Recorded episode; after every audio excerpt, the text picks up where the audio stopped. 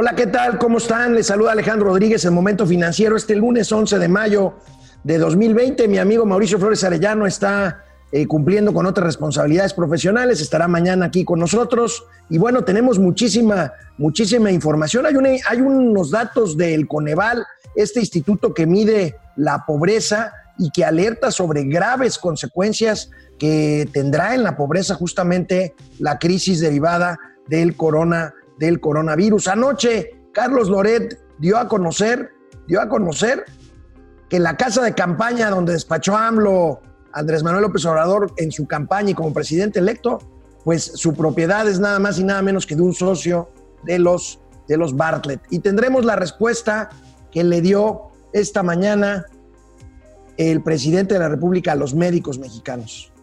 Empezamos. Esto es Momento Financiero. El espacio en el que todos podemos hablar. Balanza comercial. Inflación. Evaluación. Tasas de interés. Momento Financiero. El análisis económico más claro. Objetivo y divertido de Internet. Sin tanto choro. Sí. Y como les gusta. Peladito y a la boca. Órale. Vamos, réjete bien. Momento Financiero. Pues eh, el Centro Nacional de Evaluación de la Política de Desarrollo Social, Coneval, este centro eh, independiente, bueno, autónomo, eh, Coneval, eh, que mide la pobreza, lanzó hoy una grave alerta de que la crisis económica derivada de la pandemia del coronavirus incrementará los niveles de pobreza en México y puede revertir los avances ya logrados en materia de política social. Vamos a ver los principales puntos de, este, de esta medición que como parte de sus estrategias para medir la pobreza, fíjense, ahí está el Coneval, efectos potenciales de la crisis post-pandemia, aumento de pobreza por ingresos entre 7 y 8%, puntos de aumento en la pobreza por ingresos, esta pobreza que ya se había estabilizado, aumento de pobreza extrema de entre 6 y 10.7 millones de personas. Muchas de ellas ya habían salido de la pobreza extrema en los últimos 10 años. Y aumento de pobreza laboral de 37 a 45.7 es realmente delicado, delicado el panorama que plantea la Coneval, esta que fíjense que el presidente presionó para que su anterior presidente eh, se fuera, llegó alguien un poco más eh, pues cercano a la 4T, pero el Coneval está conformado por seis consejeros que son los que mandan y hoy dan a conocer este estudio los grupos más vulnerables eh, afectados por esta crisis que ya tenemos encima, mujeres, trabajadores, tanto formales como informales, por supuesto los desempleados, las pymes, las micro, pequeñas y medianas empresas, los jornaleros agrícolas y por supuesto la población infantil, pues vamos a estar atentos con los datos que dé el Coneval. Seguramente esto no le gustará al gobierno del presidente López Obrador. Esto se dio a conocer eh, pues después de que tuviera lugar la conferencia mañanera de hoy, por lo tanto no hubo comentarios al respecto. Vamos a ver, mañana esto no les va a gustar, porque bueno, pues el, lema, uno de los principales banderas de la 4T es por el bien de México, primero los pobres, y aquí estamos viendo de esto que ocasionará eh, esta crisis eh, que ya empezó desde antes de la pandemia, pero que se va a, a subrayar importantemente con eh, pues la parálisis económica relacionada con el empleo, con el eh, contagio de coronavirus. Y bueno, mientras esto sucede, el sábado el presidente de la República subió un mensaje en video. Lo más importante de este video es que el presidente reconoce, reconoce la pérdida ya de 500 mil empleos, de medio millón de empleos por, por lo que estamos viviendo. A ver. En enero, en febrero, se habían eh, logrado eh, nuevos empleos, ya en marzo, menos 130 y tenemos el cálculo, aunque se va a dar hasta el martes próximo, hasta el 12 de mayo, se va a dar a conocer el dato.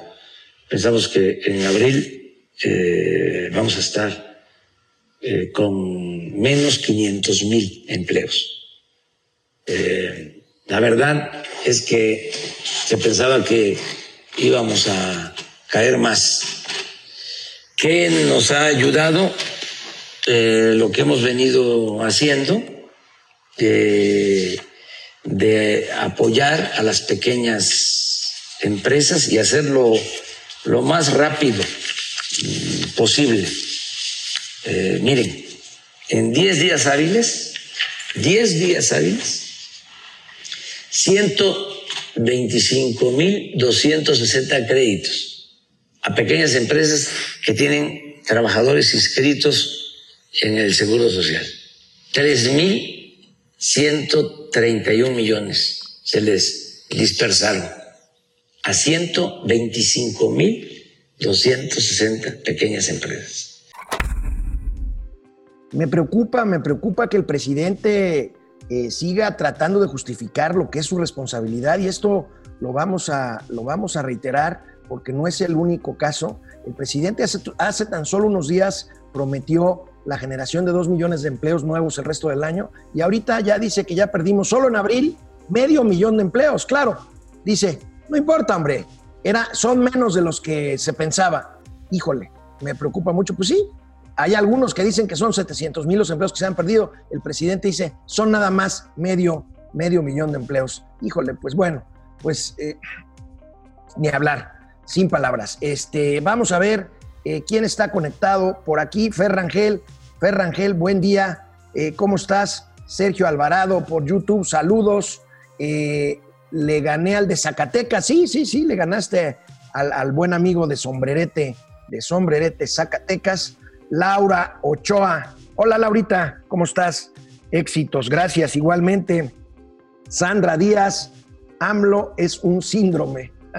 bueno, híjole, mira, pues es que sí, sí me preocupa esto de que, de, que se la pase, en lugar de tratar de comunicar soluciones, eh, buscar, buscar culpables. Israel, eh, Israel Hal la velocidad con la que habla el presidente da cuenta de su nivel intelectual es el presidente de México. Bueno, ya se ha hablado mucho de, que el presidente habla despacito.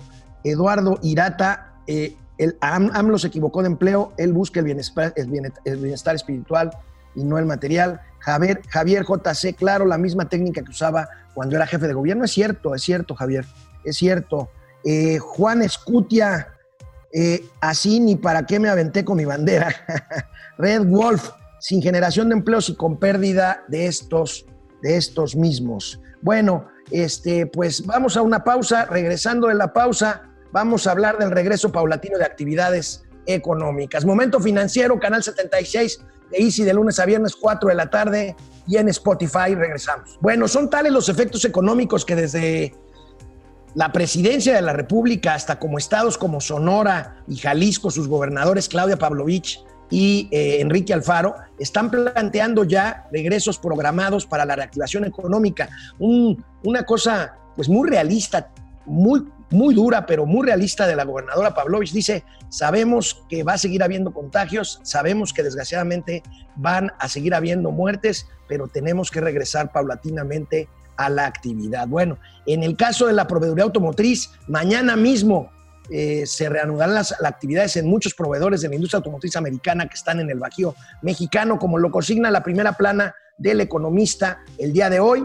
En 24 horas el sector autopartero, o sea, autopartes, reinicia operaciones y vemos un cuadro muy interesante que trae el eh, periódico El Economista, en el que se ve claramente Fíjense, ahí del lado izquierdo tienen proveedores, las empresas mexicanas, bueno, las empresas armadoras y el modelo que surten sus partes. Y ahí tenemos con que pues hay ensambladoras en Detroit, en, Spring Hill, en Ranoke, en Windsor, Canadá, en Fremont, Canadá, en Lansing, Estados Unidos, eh, cuyos eh, proveedores son empresas mexicanas que representan hasta casi el 40% del componente de los autos ensamblados en esas plantas. Ya habíamos visto el viernes que la caída de producción de autopartes fue pues materialmente total y están buscando a partir de mañana reanudar esta cadena, esta cadena de valor. Y bueno, en este, en este reinicio de actividades, híjole, el presidente de la República me parece excesivamente, excesivamente optimista. Ya canta victoria. No hubiésemos podido salir de esta pandemia, de esta crisis, si no se cuenta con el apoyo de la gente. Y lo hicimos sin medidas coercitivas. En otros países hay prohibiciones. En algunos países está prohibido salir a la calle o hay días en que pueden salir a la calle, otros no. Incluso de la familia se decide que va a salir uno. Se llegó hasta el toque de queda. Aquí todo fue eh, con la participación consciente de la gente, nada por la fuerza. Y son muy buenos los resultados, porque se aplanó la famosa curva. Mañana que corresponde a los médicos explicar sobre cómo estamos, les van a dar a conocer cómo estaba el sistema de salud. Bueno, pues aquí dos, dos comentarios tengo que hacer. Sí me parece excesivamente el optimismo. El presidente habla en pasado, como si la pandemia ya estuviera pasando. No, la epidemia está en presente continuo y en presente continuo delicado y en presente continuo grave. La otra cosa es que dice, no por la fuerza, no por la fuerza, y me llama la atención que esta mañana se publica en el Diario Oficial de la Federación un acuerdo, un acuerdo por el que el presidente ordena, ordena que el ejército y la marina vuelvan a cumplir labores policíacas en las calles, en las calles de México. Recuerden las críticas a gobiernos anteriores, bueno, pues están aplicando, parece que la misma, la misma, la misma receta. Bueno, pero yo sí quisiera también recordar aquí, el presidente, insisto, canta victoria y habla de la crisis después de la pandemia, es cierto, pero yo no quiero que, olvidemos que la recesión en México inició, inició antes, antes de la pandemia. Aquí tenemos un cuadrito, un cuadrito que elaboramos aquí en eh, momento financiero, en donde pues se ve el famoso periodo neoliberal del que habla siempre el presidente de la República. El crecimiento anual fue de 2.6% y el crecimiento anual per cápita de 1.14% entre 1989 y 2017. En el primer año del gobierno de López Obrador, el crecimiento anual fue de menos 0.4%. Y el crecimiento anual del PIB per cápita, o sea, por cada persona, por el aumento de la población, en el mismo primer año, menos 1.23%. O sea, la crisis, la recesión mexicana empezó, empezó, amigos y amigas, antes del coronavirus. Por supuesto, el coronavirus la hará terriblemente eh, peor y más, más eh, profunda y más, más dura, pero hay que señalar, hay que señalar, hay que señalar esto. La unidad de inteligencia económica del periódico londinense The Economist publicó un índice de previsiones de caída de PIB en 42 países del mundo. ¿Saben cuál es el último? México. 9.5% negativo. Ahí está Argentina, Brasil, que tienen, se supone, más problemas que nosotros, pues están con una menor proyección. ¿Esto qué tiene que ver? Pues tiene que ver con el efecto del coronavirus a, sumado, sumado a lo que les comentaba ahorita de la crisis ya previamente existente en, esta, en México, pues por estos mensajes encontrados del presidente, por la cancelación de proyectos grandes, por el pleito que trae con los empresarios, por la incertidumbre que generan, que generan sus políticas, sus políticas públicas. Vamos a ver quién más se está conectando por aquí por eh, Facebook, Eduardo Irata, eh, Javier JC, Laura Ochoa, Eduardo Irata otra vez, Ángel Rosas, muy buen noticiero, muchas gracias. Depredador Mercenario, ¿cómo estás, Depredador?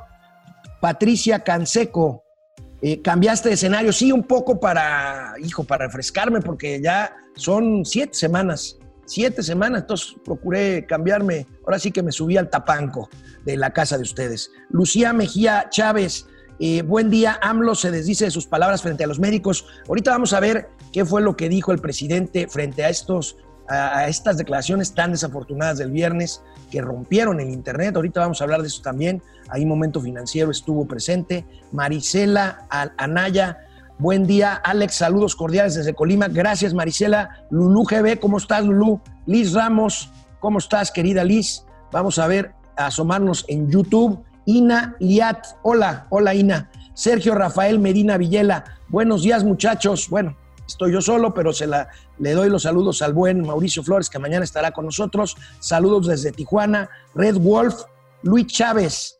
Esperemos que tomen las medidas sanitarias necesarias. Esperemos, de eso se trata el regreso a la actividad paulatina y con cuidado. Mateo Ochoa, ¿qué va a pasar con Dos Bocas y el aeropuerto? Bueno, pues Dos Bocas sigue, sigue y seguirá. Yo creo que la refinería nunca va a funcionar. Y el aeropuerto, pues el aeropuerto también ahí sigue, Yo soy de los que creo que es un aeropuerto que tampoco va a funcionar en términos comerciales. La verdad es que parece que soy demasiado catastrofista, pero, pero lamentablemente no lo creo.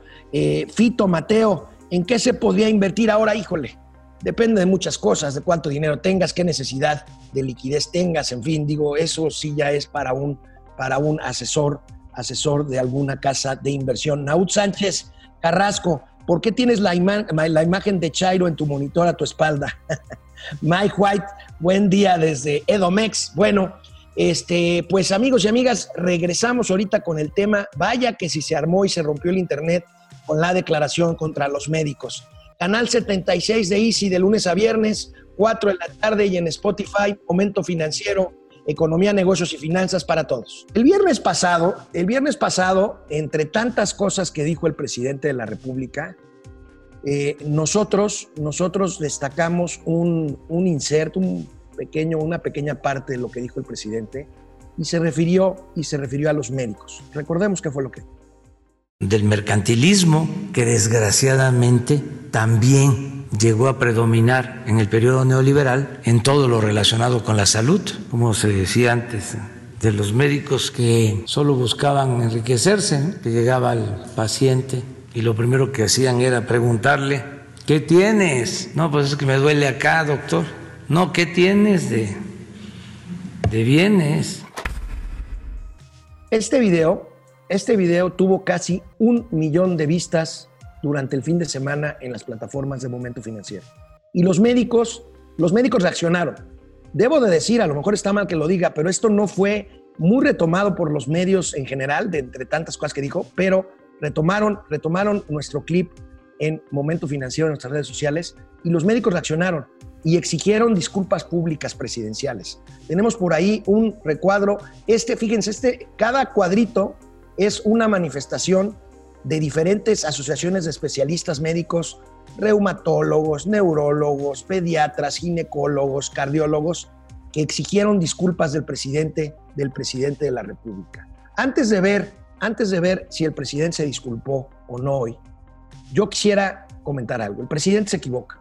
El presidente olvida, olvida, aunque hoy lo recordó, pero olvidó el viernes, y ahorita vamos a ver el contexto de lo que dijo hoy que a él le salvaron la vida cuando el 3 de diciembre de 2013 le dio un infarto al miocardio. Lo atendieron en un hospital privado, lo atendió uno de los mejores cardiólogos privados de México y le salvaron la vida. Me parece que esto es grave, esto es delicado, que ahora el presidente diga esto.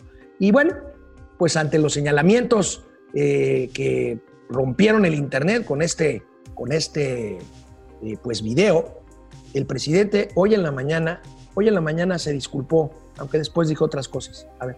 ¿Qué hizo el pasado viernes?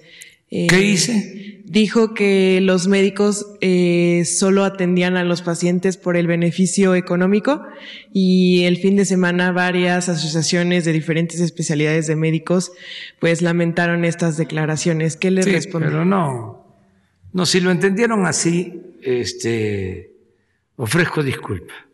Pero no fue eso. No, hablé de, todo el tiempo lo hago, de cómo los médicos tienen una vocación humanista. Imagínense, era médico Ernesto Che Guevara, médico, mejor presidente de América Latina, Salvador Allende.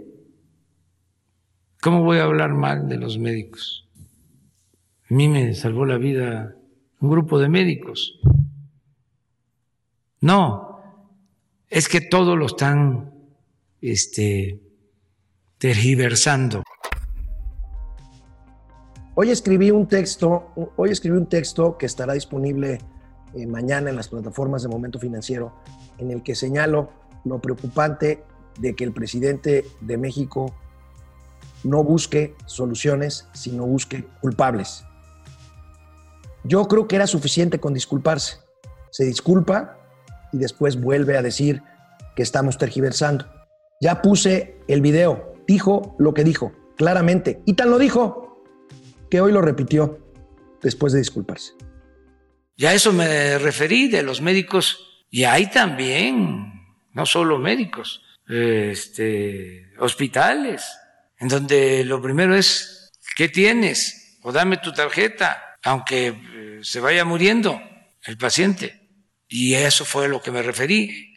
Dije de un médico que pregunta, ¿qué tienes? No, me duele aquí. No, no, no, no. ¿Qué tienes de, recursos?